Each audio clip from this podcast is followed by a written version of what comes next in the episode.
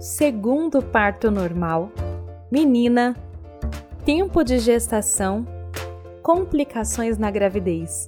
O podcast de hoje é o meu segundo relato de parto.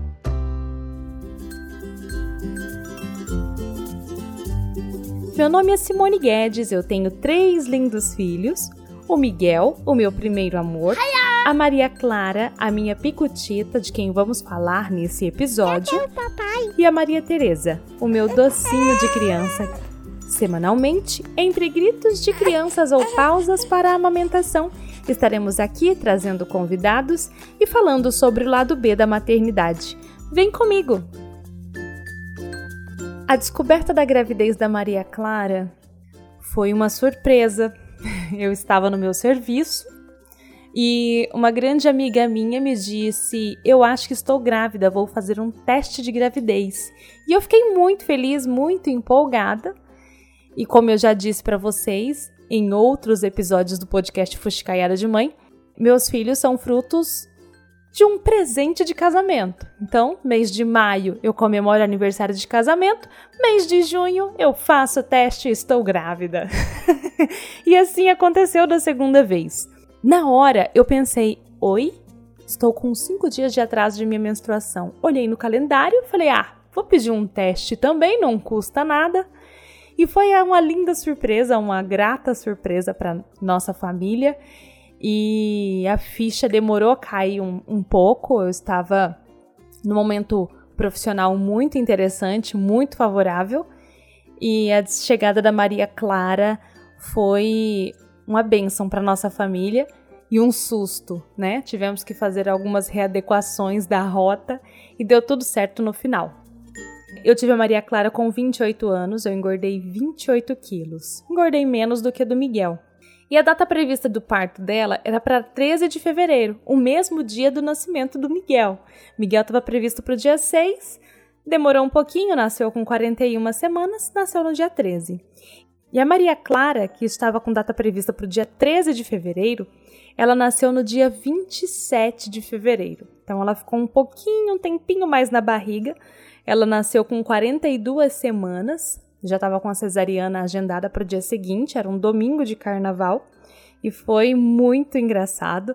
É, acho que foi o único parto dos três que nós conseguimos filmar, fazer um acompanhamento. Eu tive um acompanhamento com Doula, com o meu obstetra, e nós gravamos a nossa rotina desde a hora que eu entrei em trabalho de parto, comecei as primeiras contrações, nós gravamos tudo isso. E no arroba Fuxicaiada de Mãe no Instagram, lá no IGTV, tem todo o documentário, o mini documentário que meu esposo fez.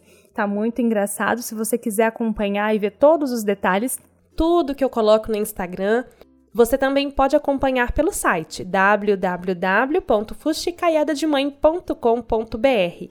Eu tive um pequeno problema na gravidez, né? Maria, Maria Clara, com 26 semanas, eu descobri que ela não estava crescendo nem engordando como era o esperado, pro, pro tamanho, para a idade gestacional dela. E para mim foi um, um baque, né? No meio da gravidez, praticamente, descobri que o problema não era eu, que o problema era uma má formação na veia uterina. Então, ela não chegou a ter nenhum tipo de problema físico, ela é, era um bebezinho menor, até hoje, por isso o apelido da minha picotita, como diz o Miguel, Miguel quem criou esse apelido para ela.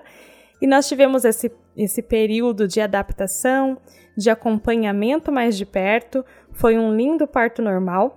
E eu me culpava muito, me responsabilizava, mesmo sabendo que nada do que eu fizesse poderia mudar ou interferir nessa realidade. Ela corria o risco sim de nascer prematura. Nós ficamos fazendo monitoramento a cada 15 dias, depois semanalmente, até que passamos a fazer a cada um, dois dias o monitoramento do tamanho, batimento cardíaco, e ela nasceu muito bem, nasceu com 50 centímetros, 3,5 kg. Foi lindo o parto dela, teve acompanhamento da Giovana, nossa doula, nossa amiga, e foi maravilhoso. Eu gostaria que vocês assistissem mesmo esse, esse parto, porque para nós foi algo muito profundo, para nossa família foi muito importante a chegada da Maria Clara e como tudo aconteceu. Assim que eu entrei em trabalho de parto, nós acionamos toda a nossa equipe, a doula, o médico, passaram a monitorar a Maria Clara, passaram a me monitorar e eu tinha muito medo. O medo que eu não tive no parto do Miguel por ser o primeiro e tudo mais, aquele zelo, aquele cuidado, porque, ai meu Deus, meu primeiro parto normal não vai dar certo, então eu vou querer uma cesariana. Eu tinha muita, muita vontade de ter cesariana, porque nós já tivemos uma gravidez muito complicada, então eu queria acabar logo com aquilo. Por isso eu precisava da Giovana comigo e foi a melhor decisão que nós tivemos. A nossa família é, teve apoio, teve orientação e Maria Clara nasceu muito bem. É, os batimentos cardíacos dela estavam ótimos. Nós, assim que chegamos no hospital, nós três, o médico já estava lá e eu fiquei tranquila, mas ansiosa e eu não conseguia respirar como eu deveria. Então eu acho que isso interferiu muito na hora do parto. Tanto que os batimentos cardíacos dela é, começaram a cair e eu fui ficando preocupada e eu não respirava. E o médico falava: Simone, respira. Respira para ela nascer bem. Ela já tá nascendo. E eu queria logo que ela saísse dali, mas foi um lindo parto. Eu lembro que a cara dele é, continuava a mesma, mas ele mudou a entonação de voz e falou assim: é, tem mecônio, chama a pediatra. E a pediatra tava num, num outro parto e eu falei, cadê? Como que ela tá? Eu quero que ela nasce. E tinha muito mecônio, eu até brinco, eu falo, minha filha, você nasceu toda cagada. então, tinha muito mecônio, tava bem espesso, tava bem turva a, a, a água, né? O líquido tava bem turvo mesmo, mas ela nasceu bem. Ela já veio direto para os meus braços, chorou muito, como vocês vão vendo no mini documentário que está lá no Instagram, no Facebook, também no YouTube.